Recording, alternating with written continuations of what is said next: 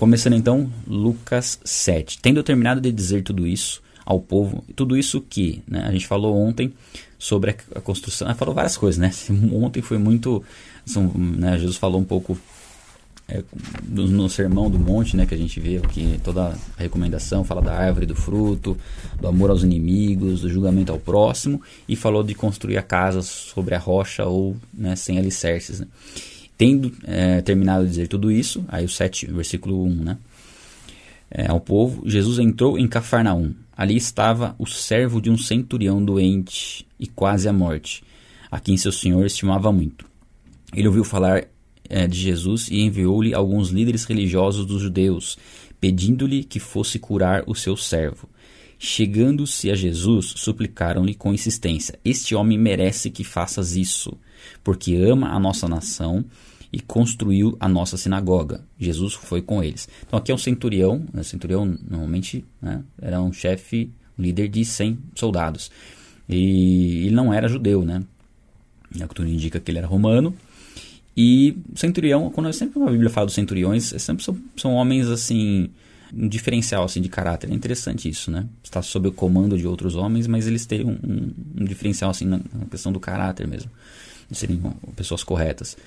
Ele era simpatizante, né, do, do judaísmo com o povo judeu. Ele, eles até os líderes religiosos ali falam que ele merecia né, que, que fizesse isso, que Jesus fosse auxiliar ele.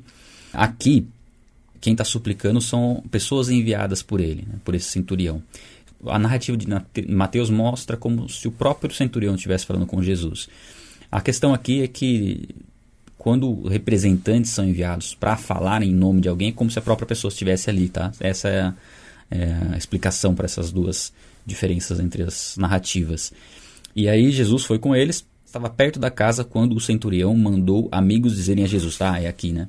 Aqui que seria mandou amigos dizerem, e no, no caso, Mateus fala que foi o próprio centurião, que é aí que dá na mesma. Né? Senhor, não te incomodes, pois não mereço receber-te debaixo do meu teto.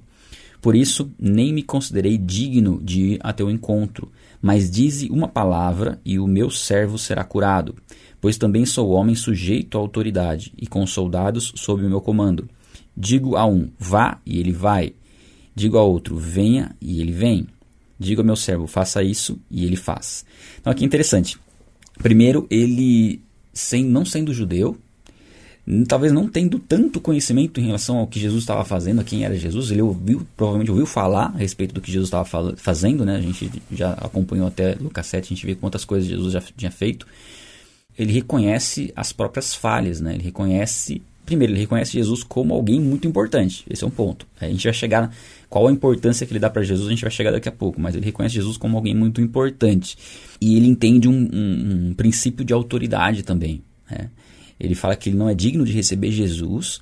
Entende que se Jesus disser uma palavra, o servo dele vai ser curado. E aí a explicação que ele dá para isso é que ele também é sujeito à autoridade e que se ele manda um, um soldado ir, o soldado vai, se ele manda o que ele vem, o soldado vem, né? Se diz para alguém fazer alguma coisa, a pessoa faz. E ao ouvir isso, no, no 9, né? Jesus admirou-se dele e, voltando para a multidão que o seguia, disse: Eu lhes digo que nem em Israel encontrei tamanha fé. E essa é uma declaração poderosa de Jesus. É a pessoa mais elogiada por Jesus em relação à fé na vida de Jesus ali, né? No tempo em que Jesus esteve como homem entre nós, né? É, caminhando aqui na terra antes de ressuscitar e permanecer vivo para sempre, né? É como 100% Deus, 100% homem, mas um, a gente vai construindo esse entendimento ao longo do tempo, né? Um pouco mais para frente. Mas aqui é uma pessoa sendo elogiada por Jesus com uma fé como maior que ele não encontrou em Israel, né? E aí, ó, então os homens que haviam sido enviados voltaram para casa e encontraram o servo restabelecido. Agora, por que que Jesus, né, admirou-se com a fé desse homem, do centurião? pelo fato. O que, que, que, tem nessa fala do centurião? Primeiro, o centurião reconhece é, ser falho, reconhece o próprio erro. Né, de não ser digno de receber Jesus Cristo. Nesse ponto, ele já está considerando Jesus como uma pessoa importante, muito importante. Mas no ponto onde ele fala que se Jesus disser uma palavra, essa palavra vai se cumprir, e ele dá o exemplo de autoridade, de que ele fala para um, um, soldado ir, o soldado vai, ele mostra que ele entende que Jesus tem o poder sobre a palavra, que Jesus tem autoridade sobre a palavra É, e mais do que isso, que Jesus tem autoridade sobre qualquer coisa. Se Jesus disser algo, não importa onde a pessoa estiver, e aí ele já declara até a onisciência de Jesus, a onipotência de Jesus, ele declara Jesus como sendo Deus. Essa palavra vai se cumprir. Então, o que, que o centurião está falando aqui? Que não há ninguém no universo maior do que Jesus. Basicamente é isso. Que ele entende que Jesus tem autoridade sobre tudo. Então aí sim, né, fica mais claro a gente entender por que essa fé a fé do centurião foi elogiada. Reconheceu as próprias falhas, reconheceu o princípio de autoridade e reconheceu que Jesus tem autoridade sobre qualquer coisa. Né? Que se é uma palavra, esse servo, qualquer pessoa seria curada, né? O que Jesus falasse iria acontecer. Então essa é a fé do centurião.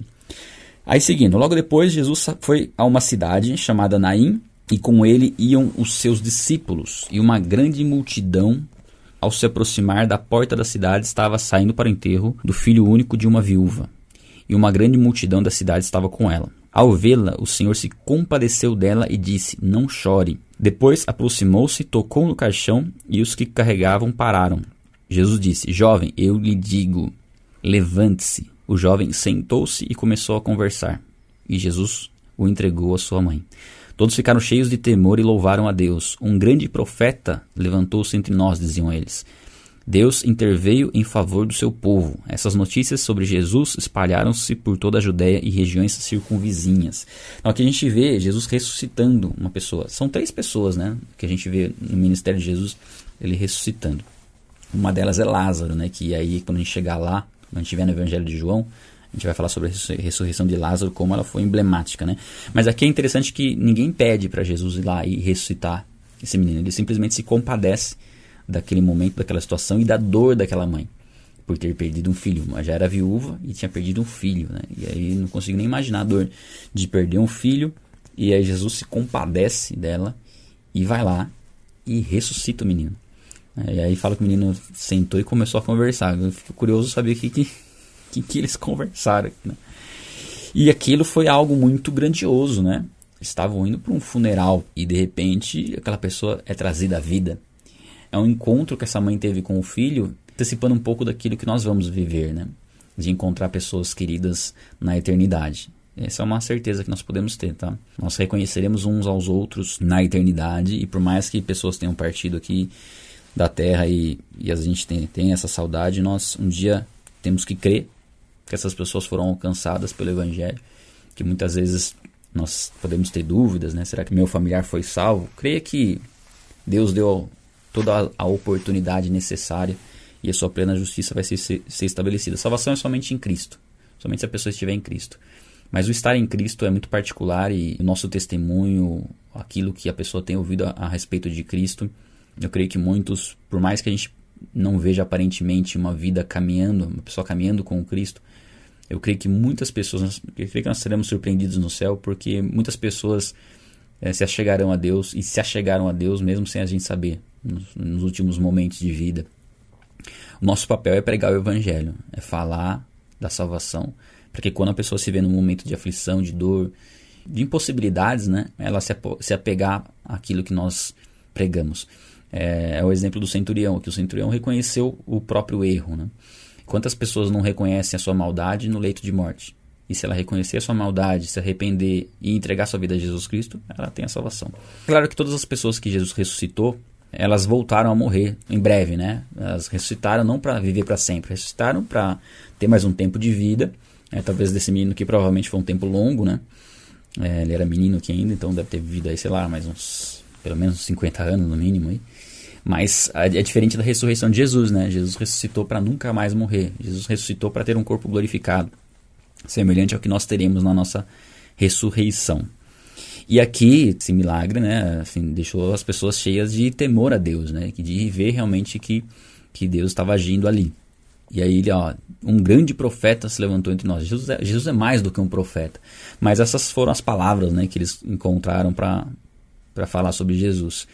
E fala do favor de Deus, né? Já estavam reconhecendo aqui, aparentemente está tudo certo aqui, estão reconhecendo o Messias tal. Né? Interessante, a gente percebe que Jesus estava ficando conhecido, né? Ó, as notícias sobre ele se espalhavam por toda a Judéia e regiões circunvizinhas, ou seja, Jesus estava ficando famoso, né? Estava no auge do, do, reconhecimento dele ali. Ainda não no auge, tá? O auge, o auge se dá com a ressurreição de Lázaro. Né? Depois a gente vai ver isso. Seguindo, os discípulos de João contaram-lhe, contaram né, para João, todas essas coisas. Estou no 18, tá? 7 e 18. Chamando dois deles, enviou-os ao Senhor para perguntar: És tu aquele que havia de vir ou devemos esperar outro? E é interessante, né? A gente leu no começo do Evangelho de Lucas uh, que João Batista veio preparar o caminho para Jesus. Inclusive, quando Jesus é batizado por João Batista, João Batista diz: Eis aí o cordeiro que tira o pecado do mundo, né? Reconhece a Jesus como como Messias. E aqui ele estava em dúvida. Aparentemente ele pergunta, né? A gente tem que esperar outro, né? Dirigindo-se a Jesus, aqueles homens disseram: João Batista nos enviou para perguntarmos: És tu aquele que havia de vir ou devemos esperar algum outro?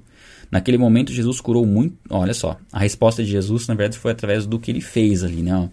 Naquele momento, Jesus curou muitos que tinham males, doenças graves e espíritos malignos, e concedeu visão a muitos que eram cegos. Então ele respondeu aos mensageiros: Voltem e anunciem a João o que vocês viram e ouviram. Os cegos vêm, os aleijados andam, os leprosos são purificados, os surdos ouvem, os mortos são ressuscitados e as boas novas são pregadas aos pobres. E feliz é aquele que não se escandaliza por minha causa.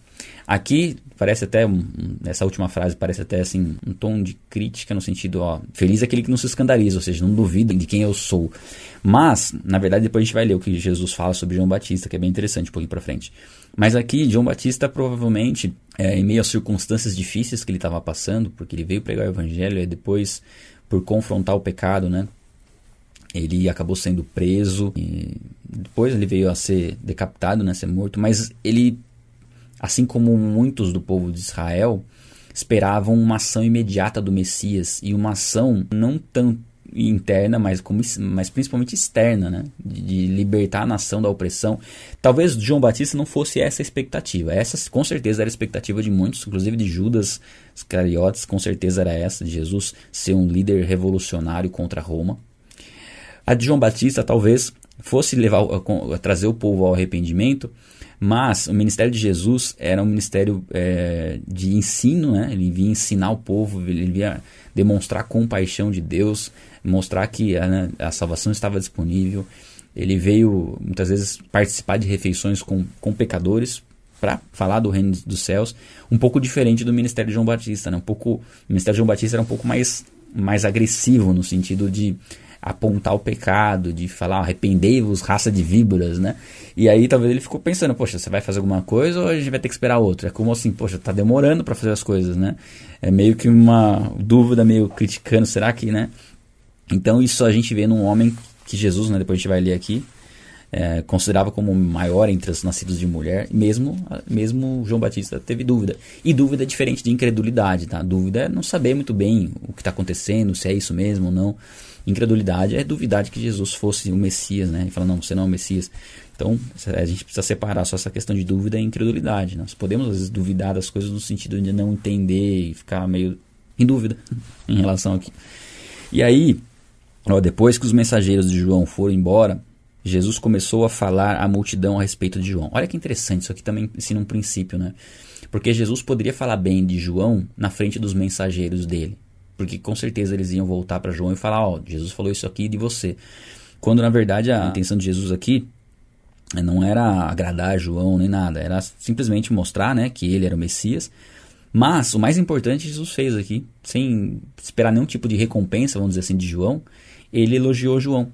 E muitas vezes nós né, temos esse essa ser humano, de uma forma geral, tem isso, né, de elogiar as pessoas para que de certa forma, essas pessoas passem a gostar de nós, vamos dizer assim, né? com essa intenção. Ó, depois que os mensageiros de João foram embora, estou no 24, Jesus começou a falar à multidão a respeito de João. O que vocês foram ver no deserto? Um caniço agitado pelo vento? Ou o que foram ver? Um homem vestido de roupas finas? Ora, os que vestem roupas finas e esplêndidas se entregam ao luxo e estão nos palácios. Afinal, o que foram ver? Um profeta? Sim, eu lhes digo mais que um profeta. Este é aquele a respeito de quem está escrito: Enviarei o meu mensageiro à frente, ele preparará o caminho diante de ti. Eu lhes digo que entre os nascidos de mulher não há ninguém maior que João. Então aqui você vê a forma como Jesus reconhece João como um profeta, mais do que um profeta, alguém que as escrituras profetizavam a respeito dele, isso, essa profecia né, a respeito de João Batista está lá em Malaquias 3:1, diz que ele é maior entre os nascidos de mulher. Aí na sequência ele diz o seguinte: Todavia, o menor no reino de Deus é maior do que ele.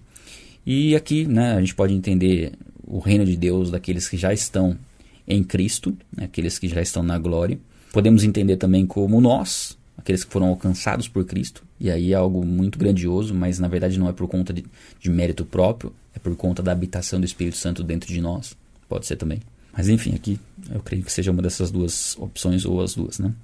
Todo o povo, até os publicanos, ouvindo as palavras de Jesus, reconheceram que o caminho de Deus era justo, sendo batizados por João.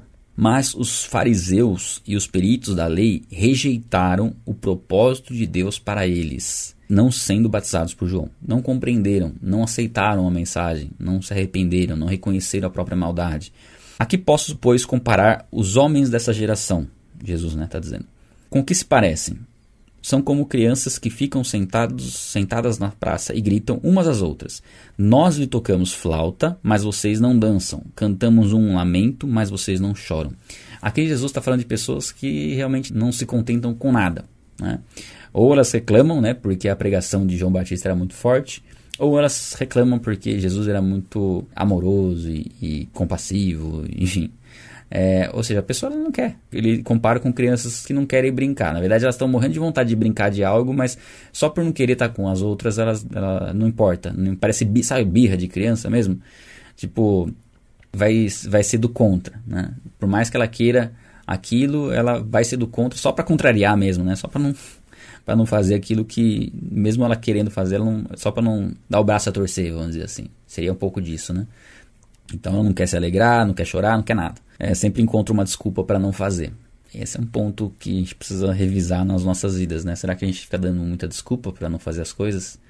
Será que acordar às 6 horas é muito cedo, né? O que, que a gente tem mais importante para fazer? Dormir, né?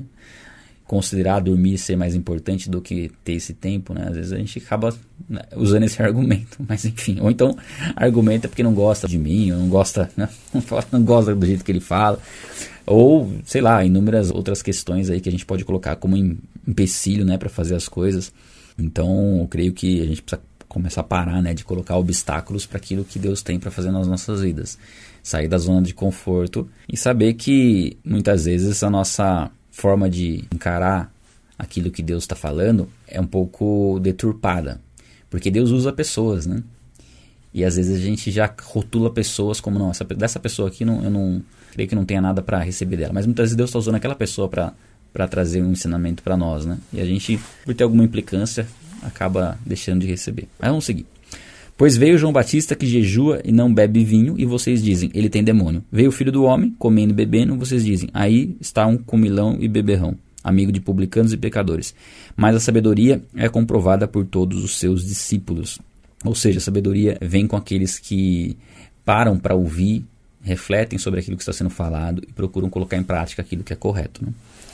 Seguindo, nós estamos no 36. Convidado por um dos fariseus para jantar, Jesus foi à casa dele e reclinou-se à mesa. Ao saber que Jesus estava comendo na casa do fariseu, certa mulher daquela cidade, uma pecadora, trouxe um frasco de alabastro com perfume e se colocou atrás de Jesus a seus pés.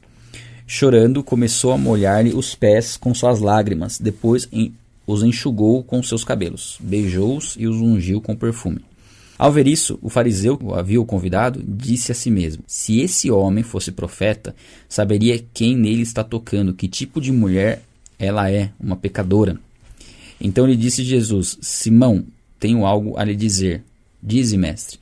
Aí é interessante o seguinte, né? Jesus conhece o pensamento dele, ele estava duvidando que Jesus era profeta e Jesus conhecia o pensamento dele, né? Para ver como estava equivocado aqui uh, o Simão, que não é Pedro, tá? É um outro Simão, era um nome bem comum né, da época. Interessante, né? A forma das pessoas julgarem, né? E Jesus mostra muito, com a história de Jesus, a gente vê muito isso. As atitudes que Jesus tomava, que surpreendiam muitas vezes as pessoas. E ela já tinha um preconceito, já tinha um, algo formado, uma religiosidade aqui no fariseu, que era cheio de religiosidade, né? Isso fica bem característico no evangelho. Julgar já as coisas com, por conta do, de um determinado comportamento, sem ter conhecimento, né, de do que está acontecendo verdadeiramente. Ó. E aí Jesus diz a ele: ó, Dois homens deviam a certo credor Um devia 500 denários, o outro 50. Nenhum dos dois tinha com o que lhe pagar. Por isso, perdoou a dívida a ambos. Qual deles o amará mais? Simão respondeu: Suponho que aquele a quem foi perdoada a dívida maior. Jogou bem, disse Jesus. Em seguida, aí, né, ele só usa essa parábola e, e mostra que quando nós temos a consciência do tamanho do perdão, aquele que foi perdoado de uma dívida maior valoriza mais o perdão. Isso é um ponto legal para a gente considerar. Não significa necessariamente que a pessoa que foi pecadora a vida inteira, matou, roubou, essa pessoa quando ela se converter, ela vai amar mais a Deus do que uma pessoa que não fez nada dessas atitudes radicais e se converteu? Não, não necessariamente. Aqui, o tamanho da dívida é a forma como nós entendemos essa dívida.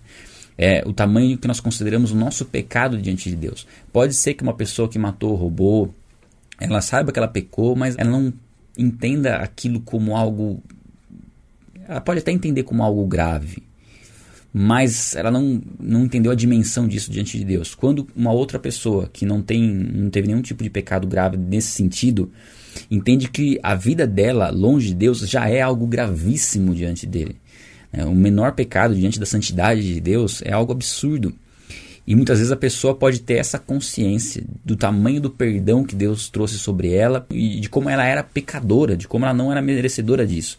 Talvez uma pessoa que cometeu mais, mais pecados pode se achar merecedora, porque ela pode colocar a culpa no contexto de vida, dizer que ela, ela roubou porque estava com fome, ou matou é, porque estava nervoso. Sendo que uma pessoa pode ter pecados mais simples, né, vamos dizer assim, aos nossos olhos, né? Por exemplo, mentira, sei lá, desvios de caráter, e entender como isso é grave diante de Deus. Essa pessoa vai considerar que a dívida dela é maior, do, inclusive, do que uma, uma outra pessoa né, que a gente está comentando aqui, um exemplo. Então isso é bom a gente frisar, tá?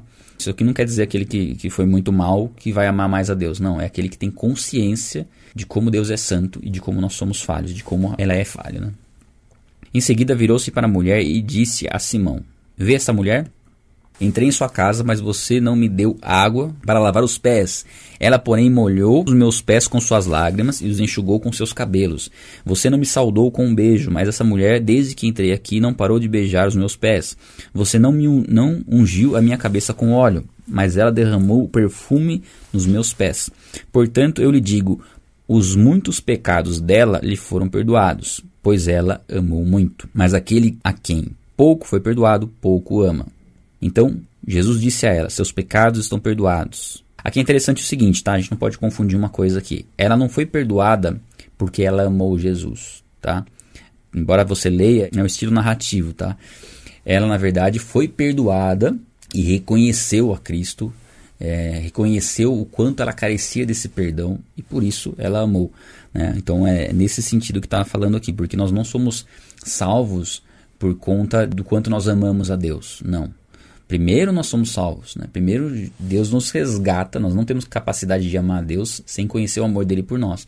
E nós só conhecemos o amor de Deus por nós, o amor de Cristo por nós, quando nós somos alcançados por ele. Né? Quando nós alcançamos, sabemos o sacrifício dele em nosso favor.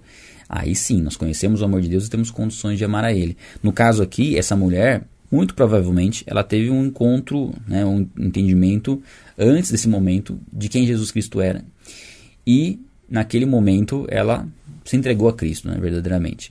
Então aqui Jesus ele fala dessa reação, né, dessa ação de gratidão, que deve ser o nosso comportamento após conhecer a Cristo. Né? Nós não praticamos a obediência a Deus para sermos salvos. Nós praticamos a obediência porque nós somos salvos. Né? Não fazemos boas obras para sermos salvos. Nós somos salvos para fazer as boas obras como gratidão, como entendimento de que nós somos resgatados, fomos curados, fomos, fomos libertos da, da condenação. É, quem pouco foi perdoado, pouco ama, ou seja, aquele que não entende a gravidade do seu pecado, entende que não tinha muito do que ser perdoado e aí não tem uma entrega plena, né? Aí na sequência ele diz o seguinte, ó, os outros convidados começaram a perguntar, quem é este que até perdoa pecados? Jesus disse à mulher, a sua fé a salvou, vá em paz. Então nós cremos aqui nessa passagem Jesus deixa bem, bem claro né, a importância de reconhecer as nossas falhas E é interessante que, mais uma vez, Jesus perdoa os pecados e ele é questionado. As pessoas questionam quem é esse que perdoa pecados? Porque o único que pode perdoar pecados é Deus. Então Jesus está se colocando como Deus em todas as declarações, porque ele é Deus, ele é o Deus Filho eterno. E diz para a mulher é, que a fé dela ela salvou, ou seja, não foi a obediência, não foi o amor que ela praticou por Deus, mas a fé, por crer no sacrifício de Cristo. E essa essa salvação ela está disponível para todos nós. Não sei se você já entregou sua vida a Jesus Cristo, já declarou Ele como seu Senhor, crê no que Deus o restou dentre os mortos, mas esse é o ponto inicial da nossa caminhada com Deus. É nesse ponto em que nós verdadeiramente reconhecemos o amor de Deus por nós, conhecemos esse amor e somos capacitados a praticar esse amor. Antes disso é impossível, antes de ter Jesus Cristo habitando dentro de nós. E a minha recomendação, a, é nem recomendação, minha oração é para que você não resista à ação do Espírito Santo. Nós temos é, muitas vezes o receio né, de estarmos sendo influenciados pelas pessoas. É, a minha intenção aqui é somente comentar um pouco daquilo que a gente está lendo. Você tem a sua, a sua Bíblia aí, você pode conferir as, o que está escrito aí.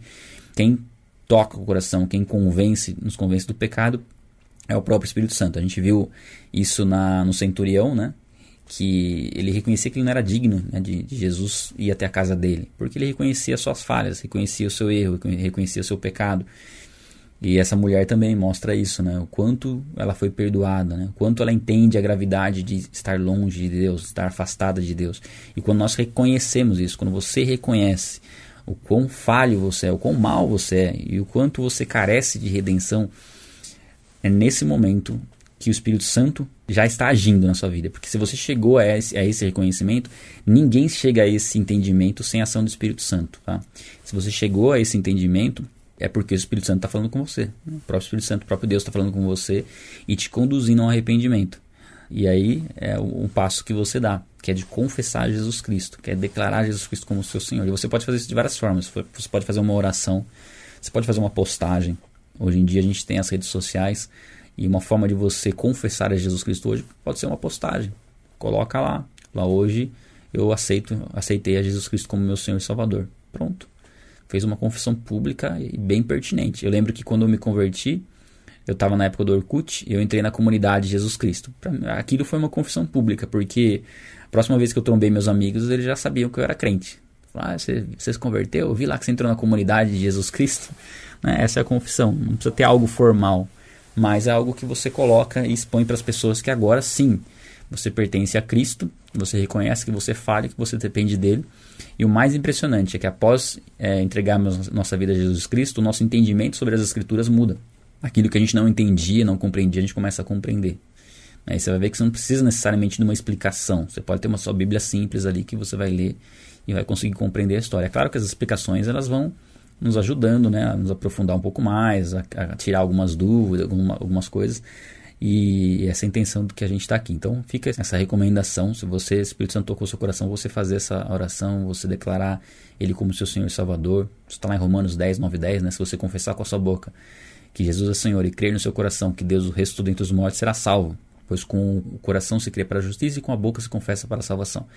Então é dessa forma como nós entregamos nossa vida a Jesus Cristo e nascemos de novo. É o momento mais importante das nossas vidas, né? A entrega a Cristo. Muito bem. Glória a Deus pela vida de vocês. Um abraço